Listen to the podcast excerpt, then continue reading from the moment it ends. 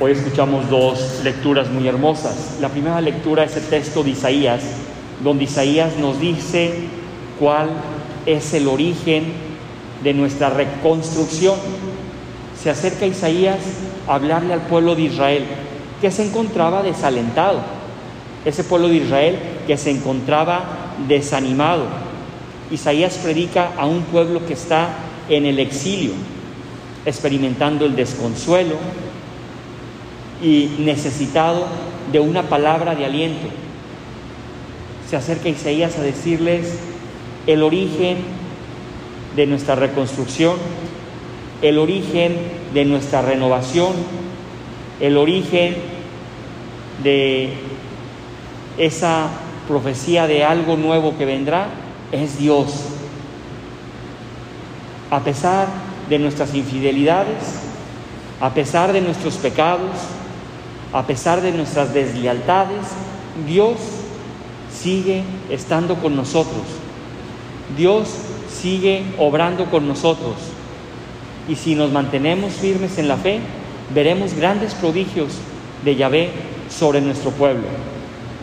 Claro que al pueblo le sienta muy bien el escuchar aquellas palabras de Isaías, que son palabras de alegría, son palabras de gozo, son palabras de motivación, son palabras de consolación.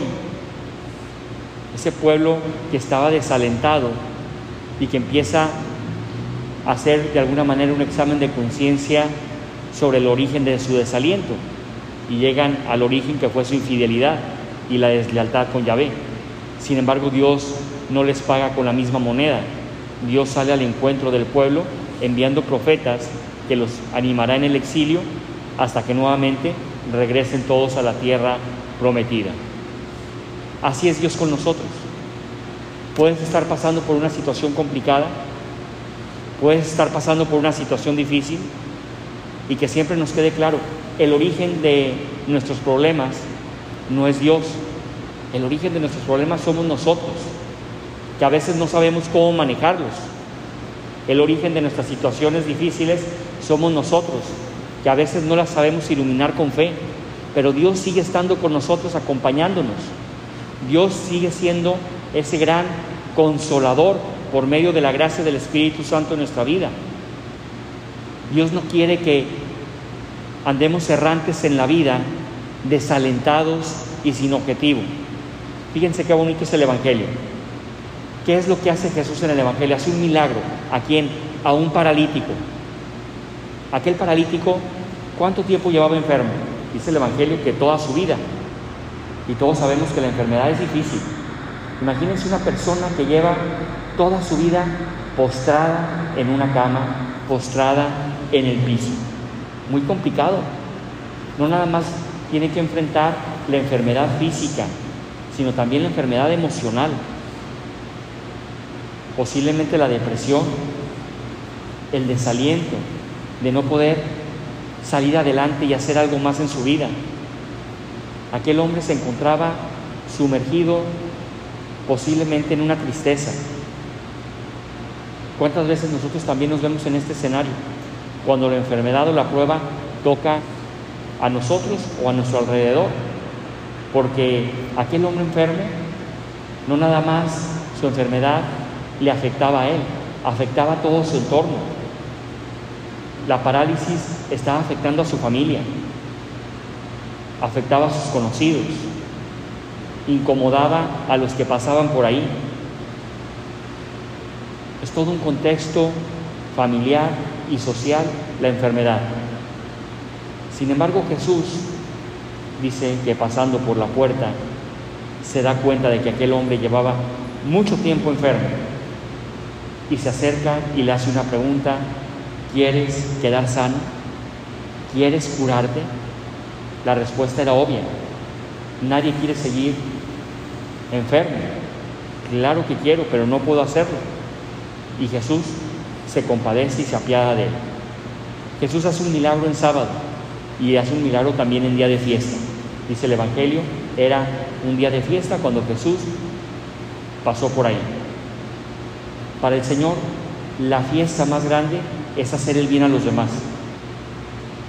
Para Jesús, la caridad y la misericordia está por encima de todo, incluso de nuestros pecados.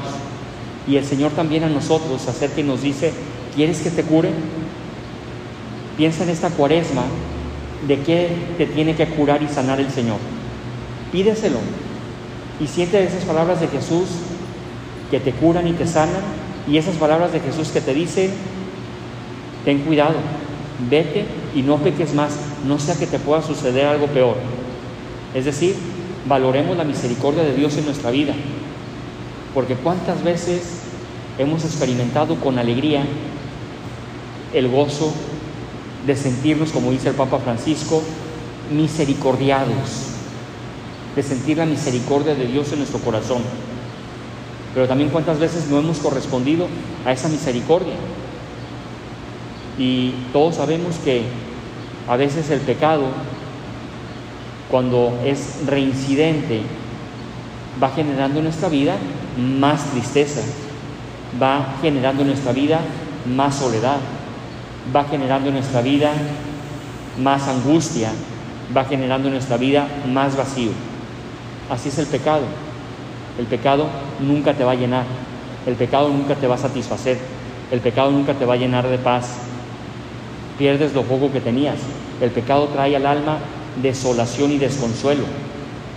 El pecado trae al alma vacío y tristeza. El pecado trae al corazón una herida que hay que echar toda una maquinaria para poderla sanar.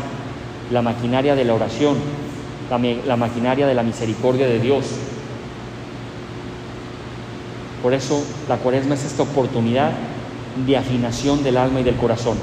Y nosotros nos acercamos a la Eucaristía y nos acercamos a rezar todos los días pidiéndole mucho a Jesús, Señor, yo también estoy paralítico, paralítico del corazón, paralítico de mi mente. A veces la parálisis me tiene frenada y frenado. Me impide no solamente ser bueno o buena, sino ser santo o santa. Pídele al Señor que te ayude a sacudir todo tipo de enfermedad espiritual que te lleve a estar lejos de Él. Sacúdetela, déjala atrás y renuévate todos los días espiritualmente. Así como Isaías predicó con entusiasmo al pueblo desalentado, escuchamos siempre la palabra de Jesús que viene a consolarnos. Jesús es la última palabra del Padre para nosotros los hombres escuchémosla, disfrutémosla y agarrémonos de la palabra del Señor en cualquier situación y momento de nuestra vida. Así sea.